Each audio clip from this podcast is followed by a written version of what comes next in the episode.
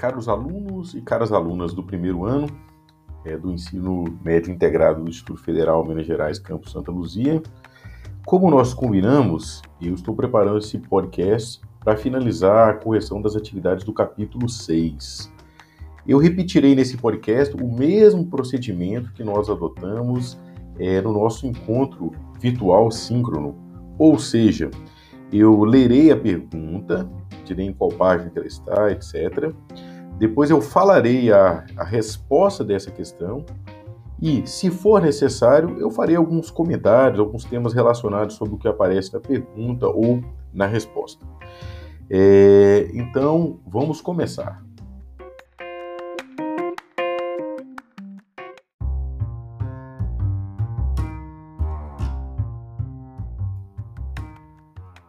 Então, como vocês se recordam, nós finalizamos a correção de todas as questões da página 90.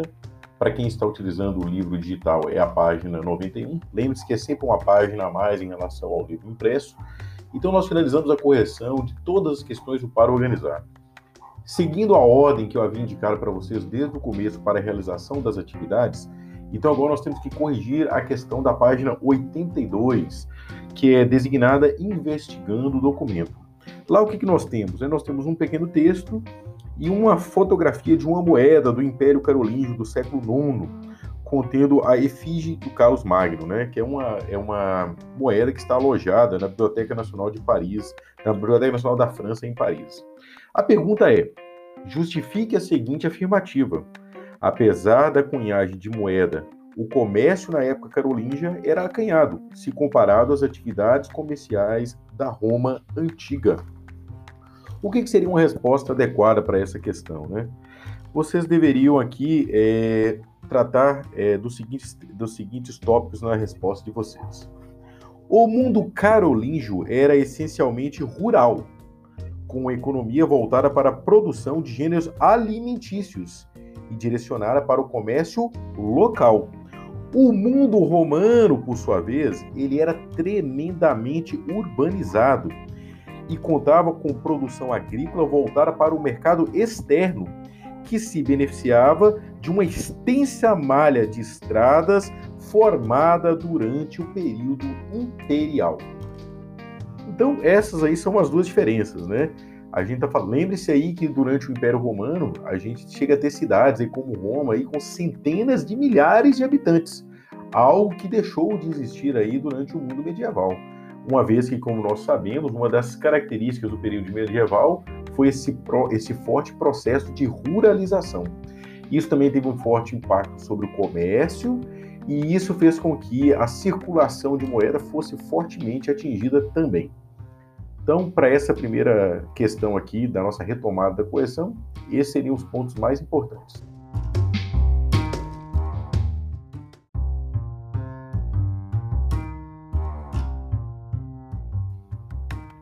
Vamos agora para a correção da questão da página 85, intitulada aí Conversa de Historiador. É uma questão que, mais uma vez, aborda a diferença entre sunitas e xiitas essa importante divisão que existe no mundo islâmico. A pergunta é a seguinte: apesar das diferenças bem marcadas entre sunitas e xiitas, é possível afirmar que ambos os grupos reconhecem os cinco pilares do Islã? Justifique. Gente, uma resposta é, para essa questão bem simples seria sim. Tanto sunitas quanto xiitas creem e praticam os pilares da fé, que valem para todos os muçulmanos a fé em Alá e nos ensinamentos de Maomé, a oração, cinco vezes ao dia, a caridade, o jejum durante o Ramadã e a peregrinação à Meca. Então, um comentário adicional que eu farei a essa questão é isso, gente? É o fato deles partilhar esses elementos básicos que faz com que eles se reconheçam, portanto, como muçulmanos, ainda que eles tenham grandes diferenças entre si a gente pode pensar a mesma coisa, coisa similar em relação ao mundo cristão, é isso? Nós sabemos que há grandes diferenças no mundo cristão, mas existe um certo conjunto básico de crenças que são partilhadas pelos cristãos.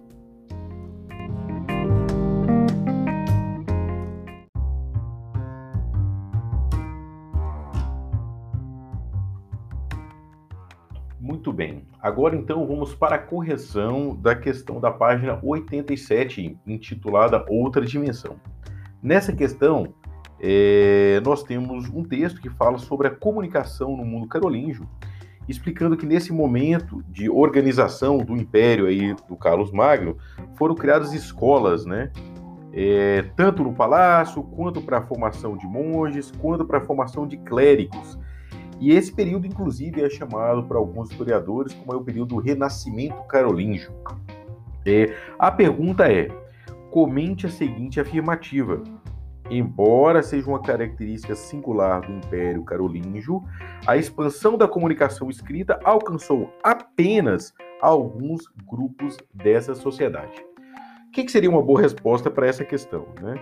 Vocês poderiam dizer o seguinte: o aprendizado da gramática, e da retórica latinas era dirigido apenas aos filhos da aristocracia encaminhados ao serviço administrativo, ou seja, trabalhando diretamente para o Estado, ou para o serviço religioso, ou seja, instituições ligadas à igreja. Assim, a maioria da população esteve à margem da instrução formal, produzindo e conservando saberes que se perpetuaram pela tradição oral somente.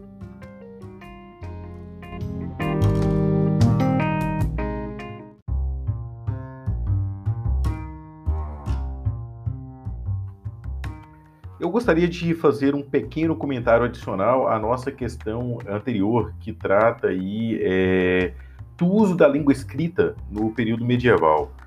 Gente, o que é importante que vocês entendam é que a língua escrita naquele momento da história não tem a mesma centralidade que ela passou a ter na nossa sociedade, no mundo contemporâneo.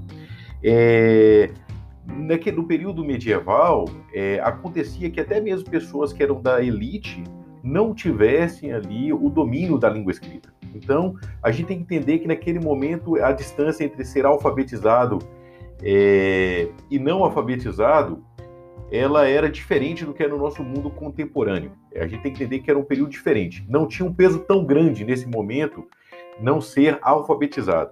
Porque o aprendizado naquela sociedade se dava por outras formas, né? Então, uma das maneiras pelas quais as pessoas aprendiam muito no mundo medieval era através das imagens. Então, vocês estão habituados aí a ver pinturas no interior de igrejas, ou mesmo outras formas de arte, como tapeçarias, ou mesmo quadros do mundo medieval, em que a gente tem ali todos os temas do cristianismo abordado nessa, abordados nessas pinturas. É, o que, que significa para nós? Que naquele momento as pessoas aprendiam largamente através de imagens que as imagens tinham uma função pedagógica de ensinar, por exemplo, as pessoas os episódios mais marcantes da Bíblia, especialmente aqueles relacionados ali aos evangelhos. É, então, isso, isso é bom que vocês tenham bastante clareza. É... Ah, tá. Outra coisa que eu queria acrescentar aqui também é o seguinte: é, uma vez que a língua escrita não tinha essa centralidade nessa sociedade, as pessoas tinham outras maneiras né, de também encaminhar em situações formais. Então, ao invés de eu fazer um documento escrito é, declarando uma determinada coisa, geralmente havia um ritual público, e nesse ritual haveria um juramento, uma solenidade, em que as pessoas fariam uma declaração oral para assegurar ali o seu compromisso é, com uma outra pessoa. Isso é, por exemplo, o caso que a gente vai falar agora já nas próximas perguntas, ou na próxima, se eu não me engano, com o juramento de suzerania e vassalagem. Ou seja, as coisas eram feitas na frente das outras pessoas, através de uma declaração oral pública, para que houvesse testemunhas daquilo e aquilo se mantivesse é, como uma espécie de um contrato, só que firmado não de maneira escrita, mas firmado através de uma cerimônia e de um ritual. Então, no mundo medieval, as cerimônias, os rituais públicos têm um enorme papel.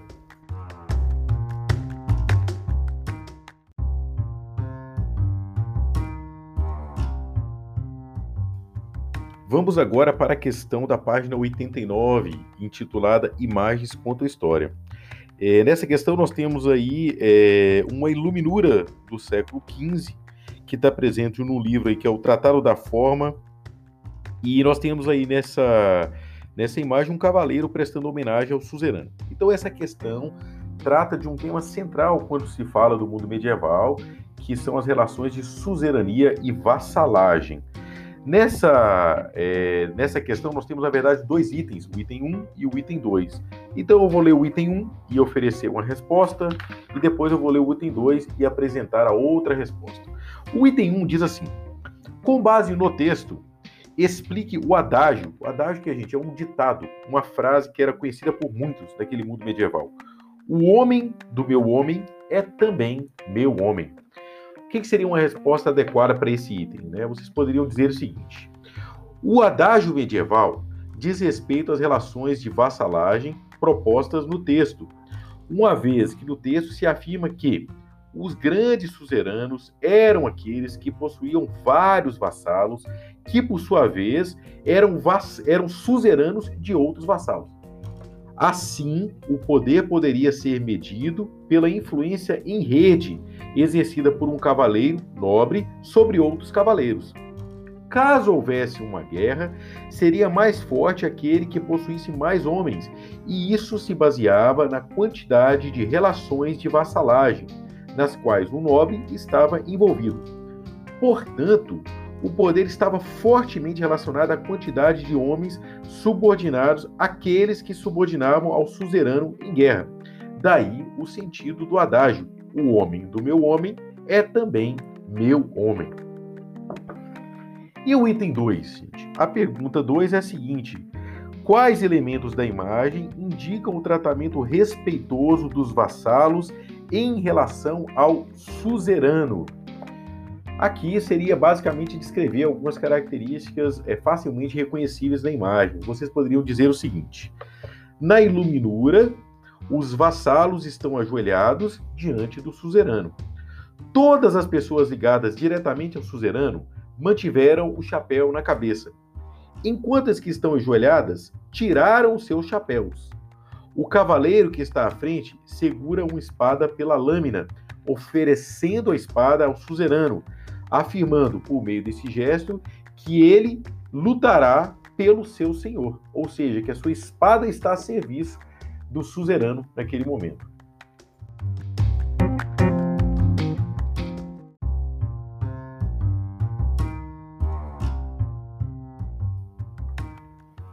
É, em relação à questão relativa às relações de suzerania e vassalagem, eu gostaria de fazer alguns breves comentários adicionais.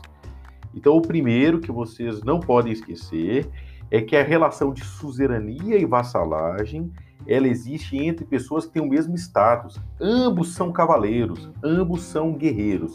E essa relação de suzerania e vassalagem é uma forma de obter aí alianças políticas, alianças militares. E nessa aliança também está sendo envolvido, portanto, o acesso à terra, ao poder. Né? Não confundam, portanto, essa relação de suzerania e vassalagem que se dá entre é, pessoas que têm o mesmo status, que são guerreiros, cavaleiros, com a relação de servidão. A relação de servidão é aquela que se estabelece entre o senhor feudal, que pode ser, assim, pode ser um suzerano de alguém, um vassalo de alguém, não importa, mas é essa pessoa que controla o acesso à terra estabelece essa relação com o servo, que é aquela pessoa que trabalha a terra. Então, essa é a relação de servidão. A relação de servidão é uma relação entre pessoas que têm status diferentes, eles são desiguais, portanto. É, outra questão que eu queria chamar a atenção lá no texto é reforçar com vocês essa ideia, né? Então eu posso ter é, um importante cavaleiro, um importante nobre, um importante guerreiro que detém vastas extensões territoriais. Só que ele, para fortalecer o seu poder, precisa ter aliança de outros cavaleiros. Como é que ele consegue isso? Fazendo ali as suas relações, estabelecendo relações de vassalagem. Então, outro cavaleiro pode jurar lealdade a esse suzerano e com isso receber em troca, geralmente, uma fração de terra. Muito bem. Esse, essa pessoa que jurou vassalagem, essa pessoa pode também estabelecer outras relações com outros guerreiros, outros cavaleiros. E ele que é vassalo daquele primeiro suzerano, ele pode ter também seus próprios vassalos e ser suzerano de outras pessoas.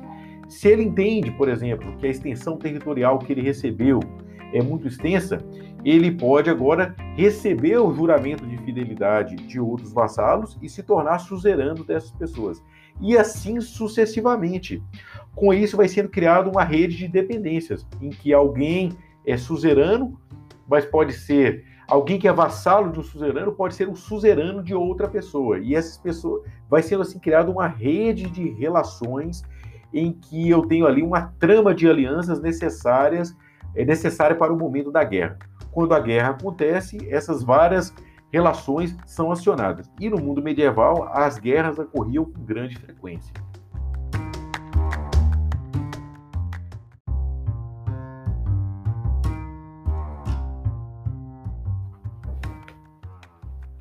Vamos agora então para a questão da página 90, intitulada Reflexões. É, nessa questão, nós temos aí um, um, breve texto sobre a jihad, que fala como ela é uma grande controvérsia na atualidade. E a pergunta é assim: a expansão muçulmana no século VII e VIII resultou na intolerância religiosa contra cristãos e judeus?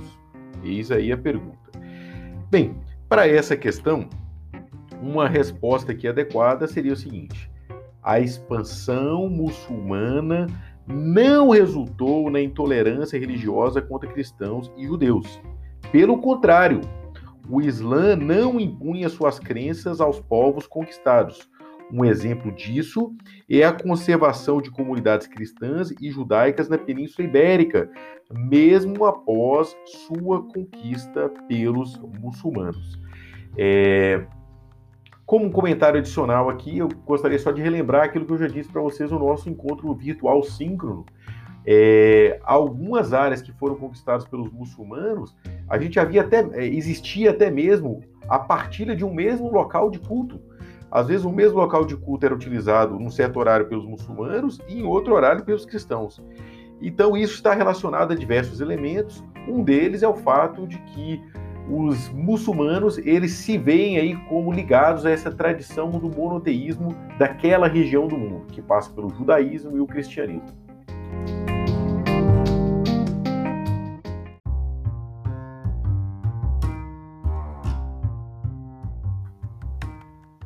Caros alunos e alunas, vamos então agora para a última questão, né, as últimas questões, que são aquelas da página 90 e 91 e intituladas aí Vamos Testar. É, a resposta da questão número 1 é a alternativa B. A resposta da questão número 2 é a alternativa B de bola também. E a resposta da questão número 3 é a alternativa B de bola novamente.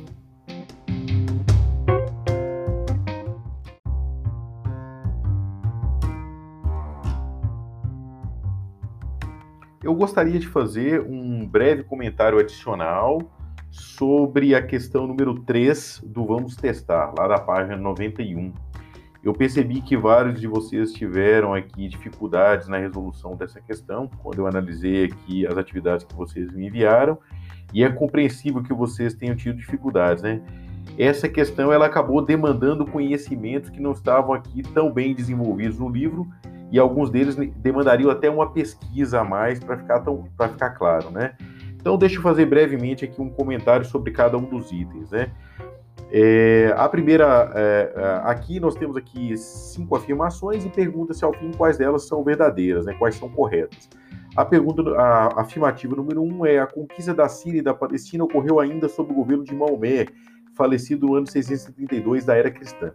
Então isso é falso. Ainda que as tropas é, muçulmanas já tinham se aproximado de várias dessas regiões, a conquista definitiva desses territórios é posterior à morte do Maomé. É, é, item número 2. Os árabes, após a luta de conquista, eram generosos para com os dominados, convivendo em paz com os vencidos, quer fossem cristãos, judeus ou de outras religiões, não conhecendo o racismo. A gente já discutiu sobre isso antes, isso é verdadeiro, né? havia uma grande tolerância. É, durante um bom período no mundo islâmico, isso foi assim que funcionou. É, nós temos depois a alternativa 3. Sob a dinastia dos Omíadas, ocorreu a conquista da Península Ibérica, que politicamente formava o Império Visigótico, exceto as Astúrias. Essa alternativa, esse item também é verdadeiro, e vocês poderiam ter verificado ele no texto do livro e também utilizando o mapa da página 84. É, agora, o item 4. Enquanto os califas perfeitos ou legítimos tiveram capital em Medina e Cufa, sob a dinastia dos Omíadas e Abássidas, as capitais foram Damasco e Bagdá. Essa informação ela também está no texto. Tem que ler com mais cuidado para localizá-la, mas ela está no texto. E finalmente, o item 5. O item 5 é, é, seguinte, é a seguinte afirmação. O ponto de máxima expansão do Império Romano, aludido no texto, ocorreu sob o governo de Augusto. Gente, o Augusto está ali no início do Império Romano. Então essa afirmação ela é falsa. A maior extensão do império ela foi aí durante o reinado do Adriano, no século II, quando a área que a gente chama hoje de Grã-Bretanha, a Britânia, ela foi incorporada ao Império Romano.